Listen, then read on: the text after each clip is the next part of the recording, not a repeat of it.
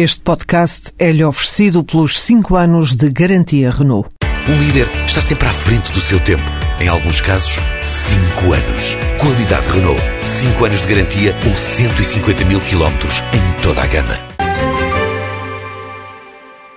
As declarações públicas do Primeiro-Ministro e do Ministro dos Negócios Estrangeiros, conjugadas com a apresentação do documento de estratégia orçamental entre 2013 e 2017, só podem causar a maior das perplexidades para quem ouve, vê e lê tudo isto com alguma atenção. Porquê? Por várias razões. Em primeiro lugar, porque os números não coincidem em todas estas versões uh, e há interpretações diversas sobre o peso relativo de cada uma das medidas. Em segundo lugar, desde logo, porque o conjunto das medidas definidas como cortes na despesa são excessivos em qualquer coisa como 500 milhões em relação àquilo que estritamente seria necessário, a menos que já esteja incorporado neste conjunto de ações necessárias o efeito que elas próprias hão de ter de um ponto de vista negativo sobre a economia, que, portanto, terá de novo uma resposta, por sua vez, também ela negativa do lado das receitas, o que obriga a um reforço das medidas de corte do lado da despesa.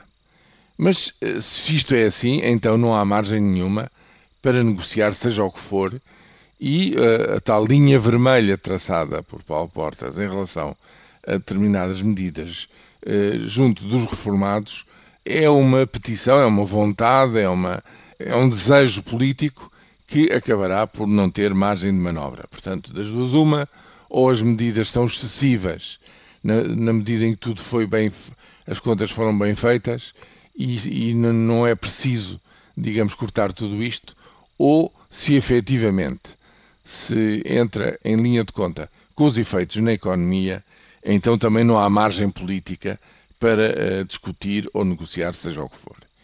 Finalmente, o mais importante para todos nós é justamente o efeito que tudo isto vai ter sobre a economia no próximo ano, no quarto ano eh, consecutivo de medidas de austeridade.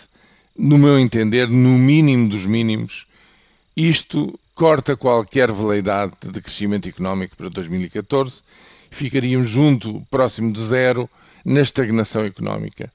Se efetivamente isto for interpretado em toda a sua extensão e levado a sério por quem tem que decidir dar a volta à conjuntura económica, eu temo bem que o que isto tudo significa é efetivamente o quarto ano consecutivo de recessão, ou seja, de novos recuos importantes no consumo privado, no consumo público, esse está anunciado, e também no investimento em Portugal por quarto ano consecutivo com consequências verdadeiramente devastadoras no tecido económico e produtivo do nosso país.